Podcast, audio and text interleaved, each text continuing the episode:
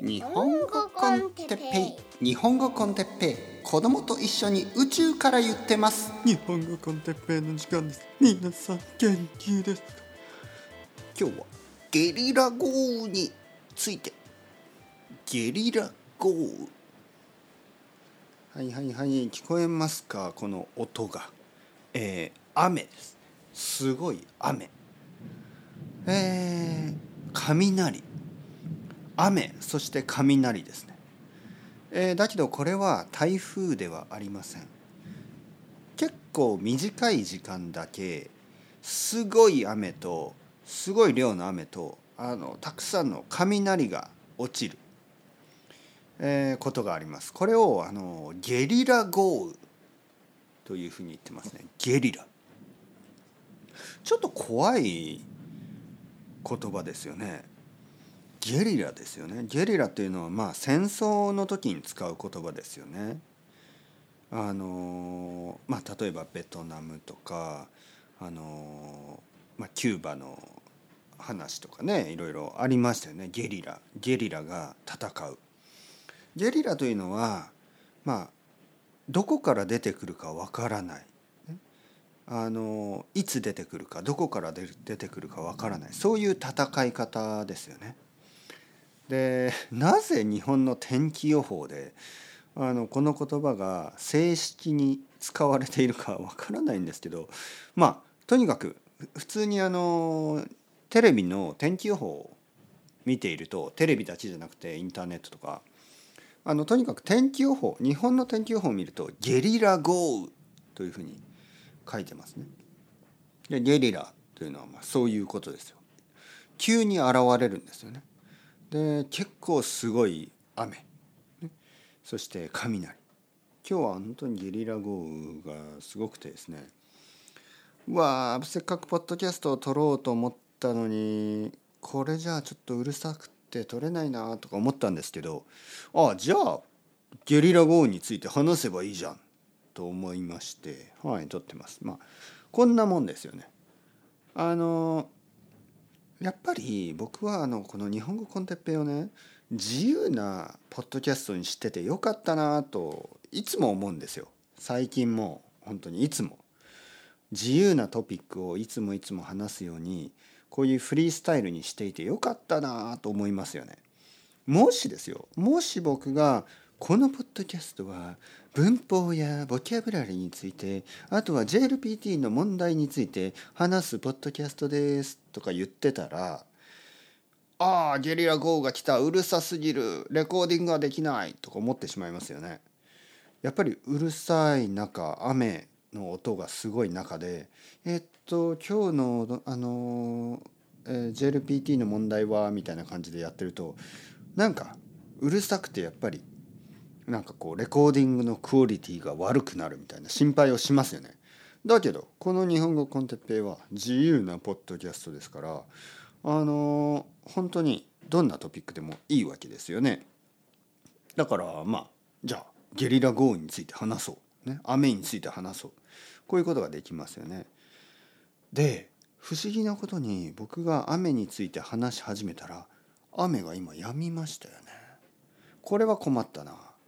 せっかくこの皆さん聞いてくださいこの雨の音とか皆さん聞いてくださいこの雷の音っていうふうに紹介しようと思ったんですけど病んでしまいました。はい、雷はどこに行った、はい、そんなもんですよね。そんなもんですよ人生というのは全てそういうもの。タイミングというのはいつもいいのか悪いのかよく分かりません。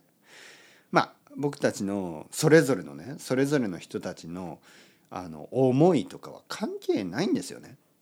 多分この近所の人とか、まあ、みんなあのあ晴れてほしいとかああの雨が、まあ、雨が降ってほしいっていう人は少ないけど、まあ、僕みたいにねじゃあポッドキャストを撮るからちょっと雨の音を撮りたいなとかまあそういう人もいるかもしれない。でも僕たち一人一人の人間の一つ一つの思いなんてこの天気は関係ないんですよ本当に。だからやっぱり大きい力ですよね。僕たち一人一人の人間はこの天気というねこのこの地球のダイナミクスの前では本当にアリアリの大きさと同じですよね。はい、僕とアリ何が違いますかっていうと宇宙のこの広さから考えれば何も変わらないですよね。はい、にもかかわらず僕たちは何を言ってますか？小さい違いとか小さい差についてね。おお彼は僕より背が高いとか。おお彼は僕よりがでかいとか。もうどうでもいいでしょそんなことは。この宇宙のサイズで考えればそんな1センチ2センチの差なんてまあもしくは4センチ5センチいやいや10センチのまあまあまあまあそんなのはどうでもいいでしょどうでもいい違いですよこの宇宙の大きさから考えればね僕たちの肌の色とか僕たちの顔のこの鼻の大きさあの目の大きさあの口の大きさあそもうそそういうのはもういい。そういうのはいい。まあ、とにかくとにかくですよ。とにかくね。何何何の違いがありますか？何の違いがありますか？もう何も変わらない。僕と奥さんも何も変わらない、ね、僕の奥さんはおそらく人間の中ではかなり違うタイプだと思いますよ。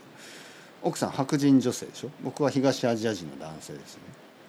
あの髪の色も違う目の色も違う肌の色は意外と似てるけどちょっと違う。あの体のシェイプも全然違う。もう性格も違う。とにかくびっくりするぐらいこんなに違う人をよく見つけましたねっていうぐらい違うんです、ね、でもびっくり。ね？びっくりします。僕の子供を真ん中に置くとなんか僕たち夫婦も似て見えるんですよね。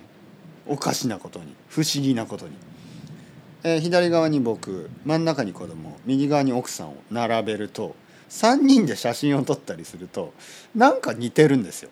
子供が僕と奥さんの半分ぐらいなんですよねやっぱり。だから子供の顔を見ればあの僕と奥さんの顔がちょっと似ているように見える。不思議ですよね。これは本当に不思議。でも地球だってそうなんですよね。地球上の人間だってグラデーションがあるんですよ。それぞれ少しずつね面白いことに。やっぱりミックスしてるから。少しずつ変わるんで確かに僕と奥さん東アジアのあの日本の日本人の男の僕と奥さんねこれ2人だけを並べると確かに違うように見えるけど実は僕と奥さんの間にたくさんの国があるでしょ？日本とスペインの間にたくさんの国があって少しずつ並べていけばやっぱりグラデーションがあるんですよね。やっぱり少しずつ似てるわけですよ。もう違いなんてないの？本当に。人間。人間だけじゃなくて。あのいろいろなあの物たち生き物たち。あのもうまあ物もそうですよね。最近携帯電話なんてどこも同じでしょ？最近アップルが新しい iPhone 出しましたけど何が違いますか？まあそういうこと言ったらアップルでコンピあのアップルで iPhone 作ってる人にすごい失礼かもしれない。多分多分いると思います。なんかねテクノロジーの会社の人たちは日本語を勉強している人が多い。そしてその中の人たちで日本語コンテッペを聞いてる人が本当に多いからおそらくですよ。おそらくあの iPhone 今回の iPhone をデザインした人とかソフトウェアをちょっと作った人とかなんかこうこのプロダクションのチームの人が必ず今これを聞いてると思うんですよね。だからあんまり失礼なことは言いたくないんですが最近の携帯電話ちょっと似てますよね。はい、まあでもそれはしょうがないね。人間の手の手の大きさとか人間の指の形とかあとはその考え方とかもうリミットがあるでしょ。あの例えばあ今度の iPhone ニュー iPhone は15メートルありますとか言われてもそんなジャイアントなね iPhone 作られても誰が持てますか？誰も持てないでしょ。大きすぎて。もしくは次の iPhone は1.5ミリです。1.5ミリメートルですとか言われてもいやそんな小さい手ないし見えないそもそも見えないしみたいになっちゃうでしょ。だから人間の体のサイズとかがあるからそんなにユニークなものは作れないでしょ？まああとはこの世界のこのこの何？この科学があるでしょ？この形があります。このバイオロジーそして、えー、フィジックス。こういうのがいろいろあってマテリアルもそんなにたくさんないし。もう大抵のパターンを考えても iPhone はこういう形になるしかないみたいなもうそういう制限がありますよね。だから文句を言ってもしょうがないわけです。僕は一体何の話をしている？というわけで。なんか雨がまた降ってきましたね。ゲリラ豪雨ですね。楽しいですね。なんかあの ちょっと楽しくなってきた。なんかわからないけどまあもちろん人が死ぬような大きい台風とかは嫌ですけど小さい台風とかねあのそんなに影響のない台風とかあのその大きい問題のない雨大雨ぐらいだったらなんかワクワクしていきますよね。やっぱり僕は子供っぽいんですね。はい、というわけで子供っぽい僕の子供っぽい話に、あの今日も10分間付き合ってくれてありがとうございました。結構いいこと言ったと思いますけどね。どうでしたか？というわけで、 Ciao ciao、hasta luego、またねまたねまたね